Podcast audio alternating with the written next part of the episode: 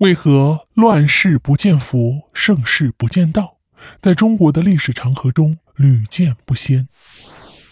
我们都知道，在中国五千年的历史中，曾经出现过无数次王朝的更新迭代，而每一次的兴亡更替都是对文化最严峻的考验。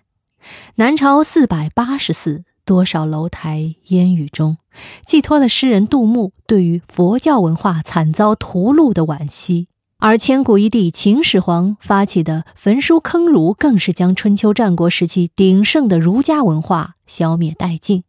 所以，文化虽然一直是中国历史中最重要的基石，但其中那些曲折，又有谁能真正懂得呢？我们呀，常常谈起的文化，无非是儒家、佛家以及道家文化，而这三种文化经过数百年，甚至是更长时间的积淀，已经慢慢的演变为了宗教的形式。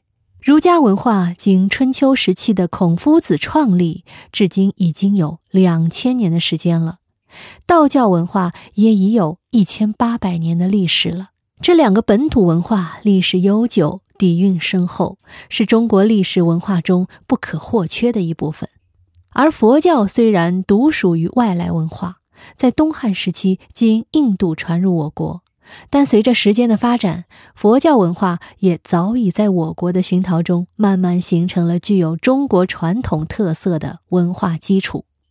以上三种宗教对于整个中华的历史影响力都是非常大的。现在几乎在每一个城市、每一处角落都能发现他们的踪迹，但大家经过这么多年历史的学习啊，是否发现了这样一个特别有意思的现象啊？乱世不见佛，盛世不见道，这到底是什么原因呢？首先，我们来谈一谈为什么乱世之下多见道。在古代乱世的环境中，百姓民不聊生，国家岌岌可危。此时，道家的传统道义中的替天行道以及天下兴亡，就会促使那些道士尽快的出山，并在国家危难之际，以自己的实际行动拯救黎民苍生。待到国泰民安之时，他们便会重新穿上道袍，闭关修行，就像是啊，梁山好汉中的公孙胜。西周的开国元勋姜子牙，以及西汉初年的张良，而盛世之时，此时天下一片太平，佛家中人便会大开山门迎接香火。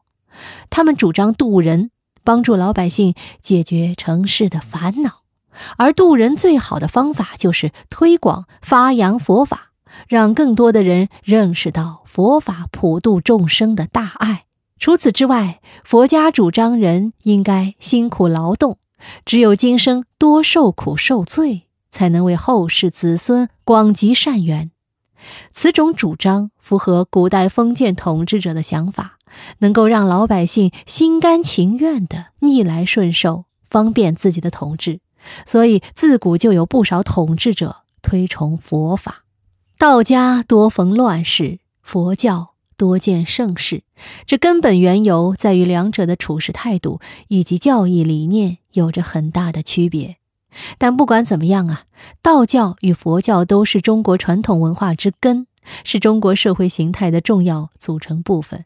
所以，我们应该取其精华，弃其糟粕，让更好的文化理念服务于我们的社会生活。